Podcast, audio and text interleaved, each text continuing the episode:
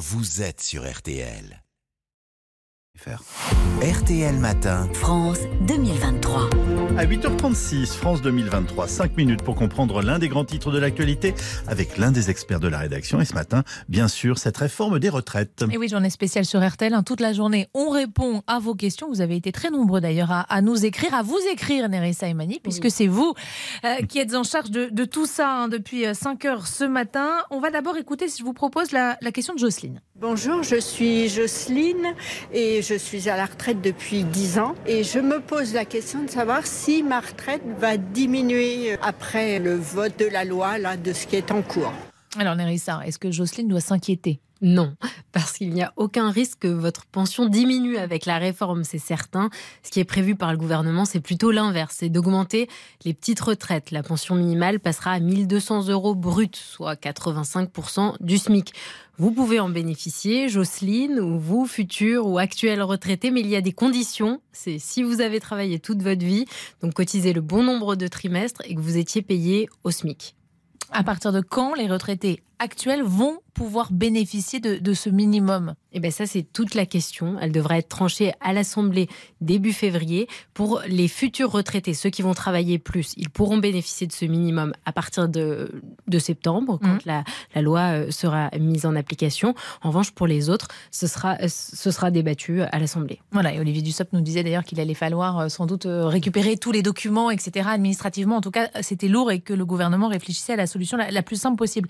autre question, Nerissa, qui concerne cette fois les trimestres. Écoutez. Bonjour, je m'appelle Martin, euh, moi je suis intermittent.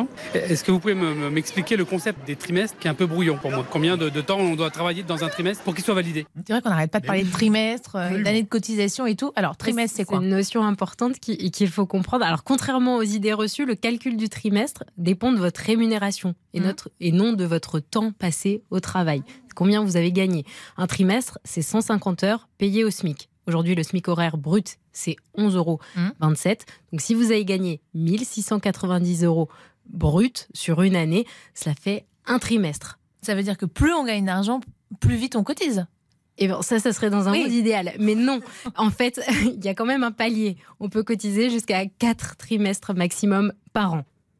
Donc finalement, ça fait oui, 4 Donc votre pension sera plus importante quand vous serez à la retraite, mais en tout cas, vous cotisez au même rythme que les autres. Bon, concernant les secteurs publics privés, Laurent, lui, nous écrit, se demande pourquoi on demande toujours des efforts au secteur privé. Concrètement, pourquoi ne pas demander au public de rallonger l'âge de départ euh, en retraite comme dans le privé Eh bien, si, Laurent, c'est prévu. Tout le monde va travailler plus. La réforme des retraites prévoit un recul de l'âge de départ pour les fonctionnaires également.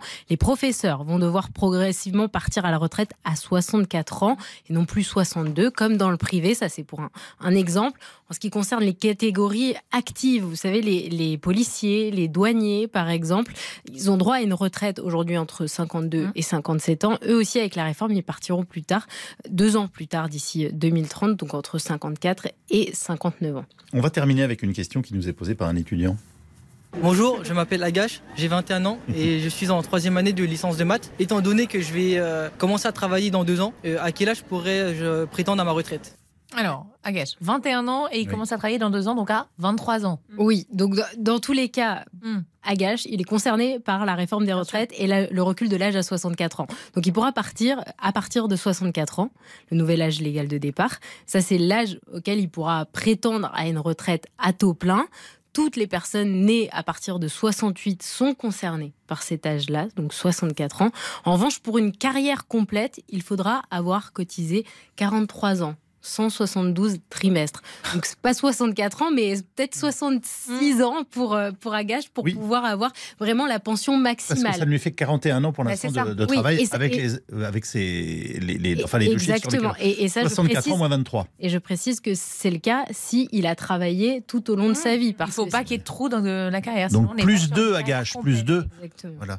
non, bon. Euh, pas tout de suite. Vous avez été super clair, Nerissa, mais c'est vrai que c'est compliqué trimestre, annuité, âge légal. On vous a préparé un dossier spécial euh, sur RTL.fr. Vous pouvez tout retrouver. Vous vouliez ajouter Et, oui, je voulais ajouter, on a reçu plus de 300 mails hein, sur la brigade. Donc, si je n'ai pas répondu à vos questions, vous avez aussi le site info-retraite.fr ou l'assurance-retraite.fr. Deux sites qui sont très complets, qui sont mis à jour avec les infos euh, concernant la réforme.